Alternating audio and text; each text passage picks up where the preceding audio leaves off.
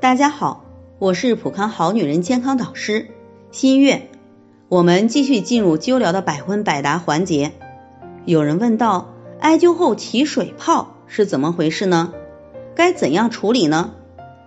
艾灸后皮肤出现起水泡，主要是体内湿邪比较重，受阳气激发后外排的一种正常现象。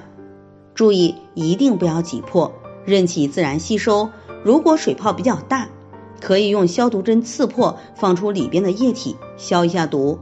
可以用红霉素软膏涂上，用纱布包裹，尽量不要碰水，避免感染。古人讲灸疮必发，祛病如把抓，也就是说，艾灸发灸疮起水泡，祛病效果才会更快。这种水泡是无菌的，是艾灸的正常反应，所以不必太担心。手持灸和工具灸哪种效果更好呢？为什么？当然是手持灸效果会更好啦。手持灸静中取动，灸火可以带动气在体内旋转，形成巨大的气冲压，冲破瘀阻点，达到疏通经络、祛病保健的目的。手持灸是主动祛病，而工具灸是静止的，是被动的。手持灸热量向远端传导的更快、更明显，这就是循经感传现象。火车跑得快，全靠车头带。车头是什么呢？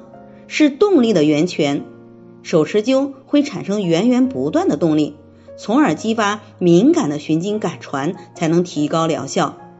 普康好女人太极养元灸不仅是手持操作，还运用了太极功法。从而达到事半功倍的效果。在这里，我也给大家提个醒：您关注我们的微信公众号“普康好女人”，普黄浦江的浦，康健康的康，普康好女人添加关注后，点击健康自测，那么您就可以对自己的身体有一个综合的评判了。健康老师会针对您的情况做一个系统的分析，然后给您指导意见。这个机会还是蛮好的，希望大家能够珍惜。